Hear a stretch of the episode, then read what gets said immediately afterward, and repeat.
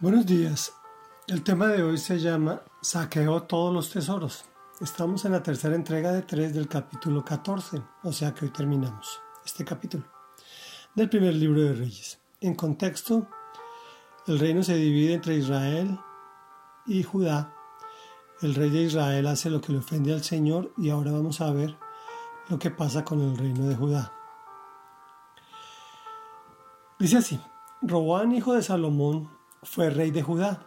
Tenía 41 años cuando ascendió al trono y reinó 17 años en Jerusalén, la ciudad donde entre todas las tribus de Israel el Señor había decidido habitar. La madre de Roboán era una amonita llamada Noamá. Los habitantes de Judá hicieron lo que ofende al Señor y con sus pecados provocaron los celos del Señor más que sus antepasados.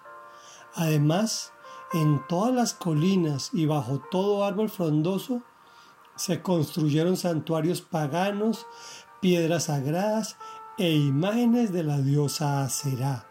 Incluso había en el país hombres que practicaban la prostitución sagrada. El pueblo participaba en todas las repugnantes ceremonias de las naciones que el Señor había expulsado del territorio de los israelitas. Sisac, rey de Egipto, atacó a Jerusalén en el quinto año del reinado de Roboán y saqueó los tesoros del templo del Señor y del palacio real. Se lo llevó todo, aun los escudos de oro que Salomón había hecho. Para reemplazarlos, el rey Roboán mandó hacer escudos de bronce y los puso al cuidado de los jefes de la guardia que custodiaba la entrada del palacio real. Siempre que el rey iba al templo del Señor, los guardias portaban los escudos, pero luego los devolvían a la sala de centinelas.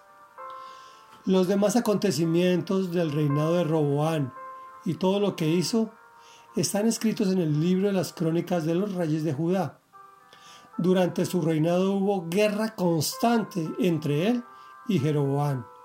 Cuando murió Roboán, hijo de la amonita llamada Noamá, fue sepultado con sus antepasados en la ciudad de David y su hijo Abías lo sucedió en el trono.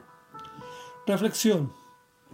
Me pregunto, ¿por qué en la ciudad donde decide habitar Dios, este hombre pudo en tan solo cinco años acabar con la riqueza que había construido su padre, el hombre más rico de todos los tiempos? La respuesta es clara.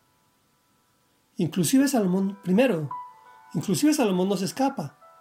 Deja santuarios paganos, piedras sagradas, dándole gusto a sus mujeres extranjeras. Segundo, precisamente Roboán era hijo de una extranjera que no había sido educada en los caminos de Dios. Tercero, este permitió y alentó que se hicieran imágenes de la diosa Aserá. Hoy la llamamos a esa imagen Virgen María, sin consentimiento de la misma Madre de Jesús. Cuarto, permitió que hombres judíos practicaran la prostitución sagrada. En resumen, se desestimaron las leyes de Dios. Los habitantes de Judá hicieron lo que ofende al Señor. Esta es la verdadera causa de la ruina de los países latinoamericanos y sus familias. El Señor retira su apoyo y vienen los ataques desde todos los flancos, saqueando nuestros países idolátricos y su efecto en las familias, que se esfuerzan por salir adelante, pero una fuerza poderosa e invisible evita que progresen. Actuamos como el rey que ilustra el bronce para que parezca oro. Pero lo más grave es que durante su reinado hubo guerra constante, un temor permanente de supervivencia. ¿Te parece actual? Oremos.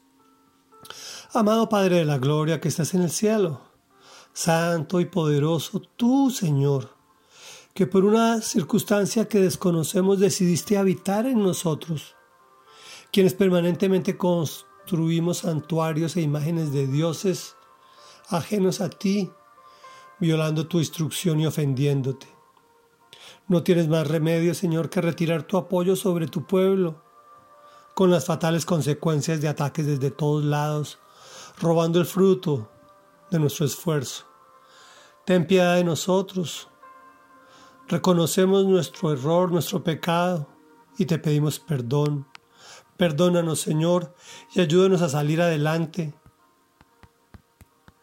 con tu fuerza incontenible como Rey de Reyes y Señor de Señores que eres.